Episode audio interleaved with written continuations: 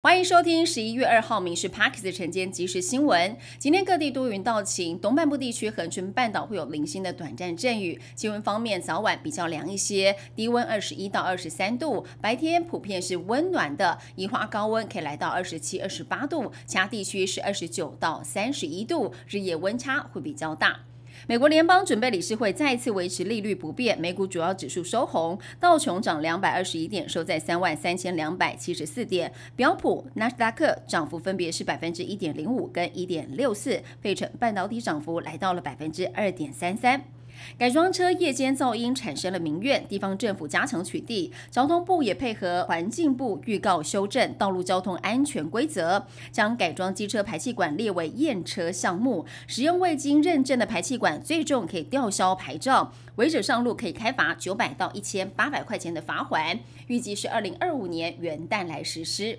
国内大专院校一百一十三学年招生，私校希望国立大学不要再扩增名额，压缩到私校的生存空间。教育部统计，台大学士班提供了三千五百一十个名额，比去年减少。另外，包括了成大、清大、阳明交大等等学校，整体招生名额也都减少了。那么，减少的是资工还有电机这些热门学系。旅宿业者要求开放移工，交通部观光署最近送出了评估报告到劳动部，希望可以引进三千名的移工来解决疫后缺工的问题。那么现在也要研究四大要点，提出族群、性别等就业影响评估之后，再决定是否开会讨论。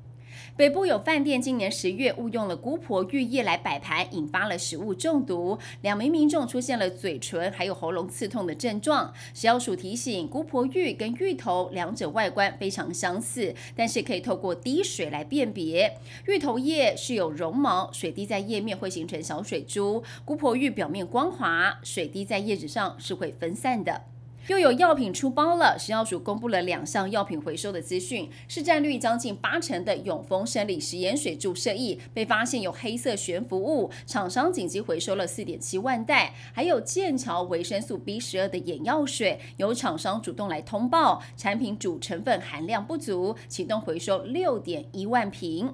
国外的财经网站调查，台湾在全球前二十名富有国家的排行榜当中，挤下了英国、日本跟韩国，排名第十二。报告当中还点出台湾电子业扮演关键的角色。专家分析，台湾胜出原因除了产业表现之外，还有参考物价跟购买力。台湾今年通膨率控制在百分之三以下，相比欧美国家高达了百分之八，赚的钱购买力比较强。零到三岁幼儿专责医师制度启动，如果家中有三岁以下，只要前往诊所加入计划，填写表单不额外收费，就可以指定一位信赖的医师，专责医师会协助提醒家长打预防针、牙齿涂氟的时辰，也会找出发展迟缓、社会安全网高风险潜在黑数。遇到了低于市价的网购商品，小心注意了。有被害人从网络是以两折的价钱买到了三 C 耳机，还以为是店家的促销价，但是因为故障，原厂拒绝修理，才发现被骗了。警方发现这个主嫌先诈骗卖家的账号，再贩售假货，一共卖出了五千笔，获利超过五百万，连同共犯共五个人都被带回侦办。以上新闻由民事新闻部制作，感谢您收听。更多新闻内容锁定下午五点半《民事 Parks 晚间即时新闻》。